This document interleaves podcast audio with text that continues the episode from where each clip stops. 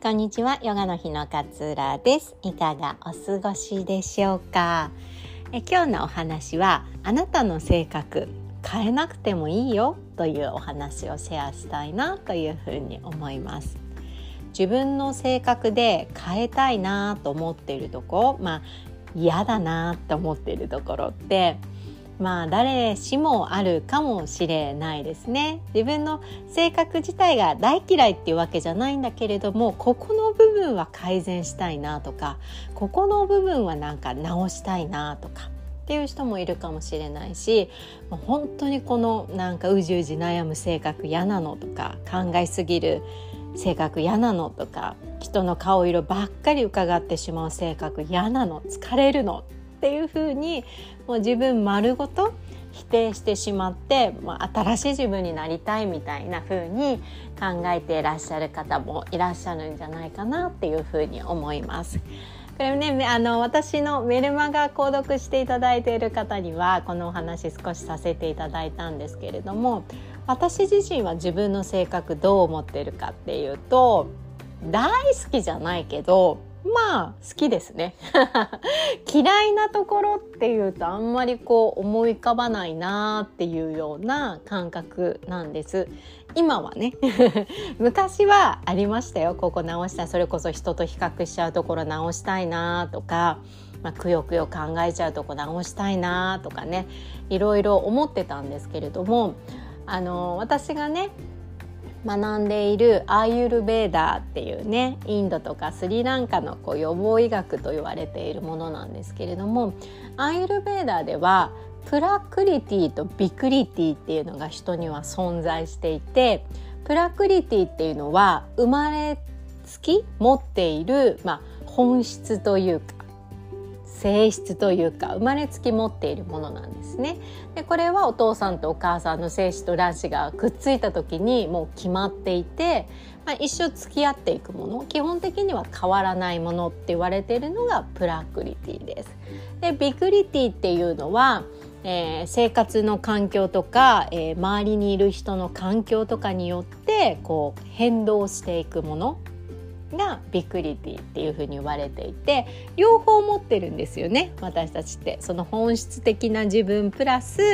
えー、例えば割とゆっくりとした性格なんだけれどもその職場がねあのこう時間単位に動かないとダメな職場とかで自分をそっちの方に合わせてるみたいな、えー、方がビクリティ。でビクリティはその自分のその今日の体質によってのよって何でしょうマインドっていうのも変わってきますよね。だからビクリティっていうのは結構変動するものなんていうふうに言われています。このビクリティ変動していくものをまあ、ケアしていくと本質的なものに近づくよみたいな風な言い方を、えー、するんですよね。でプラクリティっていうのはもう本質的な生まれ持ってあなたが持っている性質なんですよ。ね、これは一生変わらないっていうふうに言われてるんだけれども私たちはこっちをなんかね変えようって思っちゃうんですよね。それがイコール性格だっていうふうに思いがちでこっちをなんとか変えたいくよくよ考えちゃうのを変えたいとかちょっと神経質なところを変えたいっていうふうにこの本質的なところを一生懸命何とかしたいって思うんですよ。でも変えられないんですよこれは。生まれつき決まっているものだから。そうで変えられないものを変えようとすることってめちゃくちゃストレスを感じるんですよね。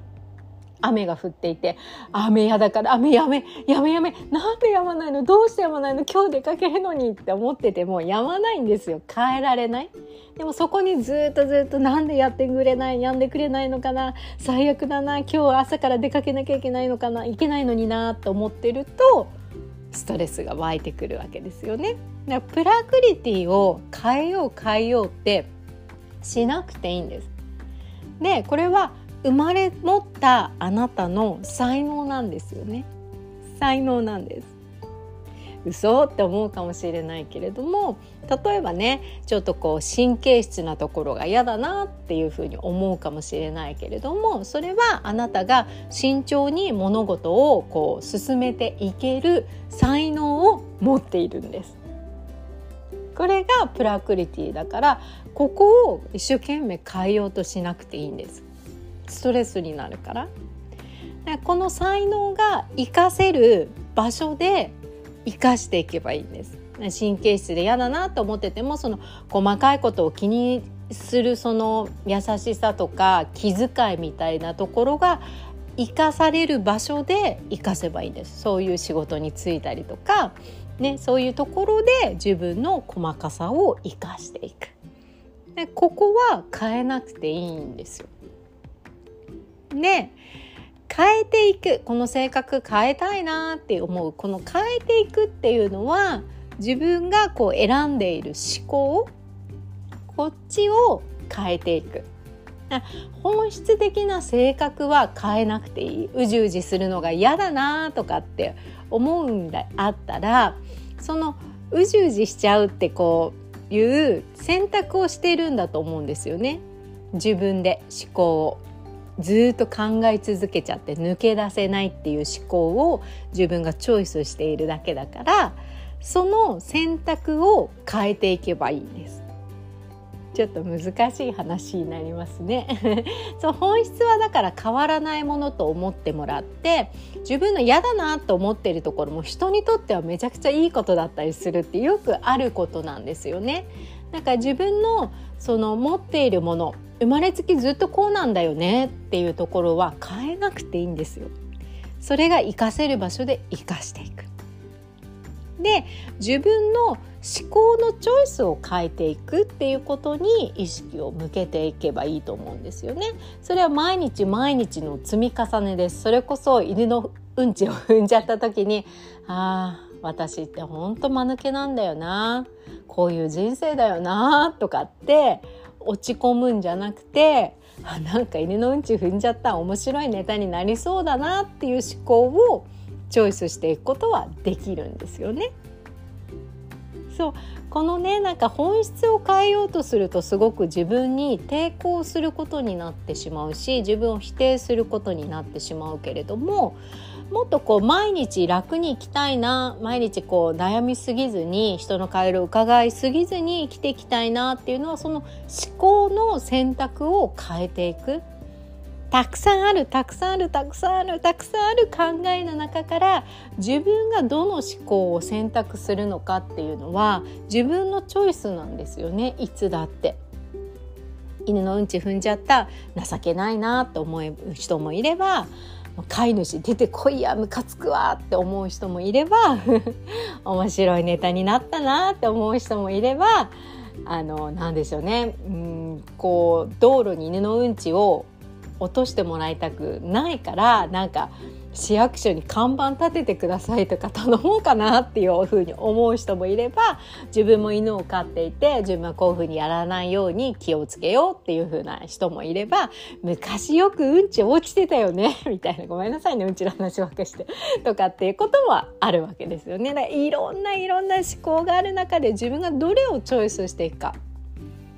だからそこは変えられるね、そこを変えていこうっていうふうに思ってもらって生まれつきこれこういう性格で嫌なのっていうところはきっといいところを見れていないだけ生まれつきあなたが与えられた才能なんですそれは。だからこそ活かせる場所で生かしていくべきそうじゃないとずっと自分に抵抗することになるからストレスを感じるからそれは認めてあげてください。そして日々よりよく過ごしていきたいなっていう時はその思考を変えていく性格を変えるというかこう本質を変えるんじゃなくって思考選び方を変えていくっていうような、えー、感覚かなというふうに思っております。えマインドフルネスはねこの思考の選び方っていうのを学んでいくんですよね。気づいてああこういうことが起こってるんだじゃあどういうふうにそれを捉えていくのかっていうのを自分自身で選んでいくのがこうマインドフルネスの良さなんですよね。今に集中して今起きていることをフラットに見てじゃあどうするその積み重ね積み重ねであなたがより生きやすい人生が待っている。そんな感覚かなというふうに思っております。マインドフルネスね基礎講座まだ応募しております。気になる方このポッドキャストの URL 概要欄に URL を貼ってあります。少し内容も付け加えたり質問があったところとかを付け足したりとかっていう風にもしてますので是非一度ご覧いただけたら嬉しいです。ご一緒できることとっても楽しみにしています。では今日も聞いてくださりどうもありがとうございます。あなたらしい穏やかな一日をどうぞお過ごしください。さようなら。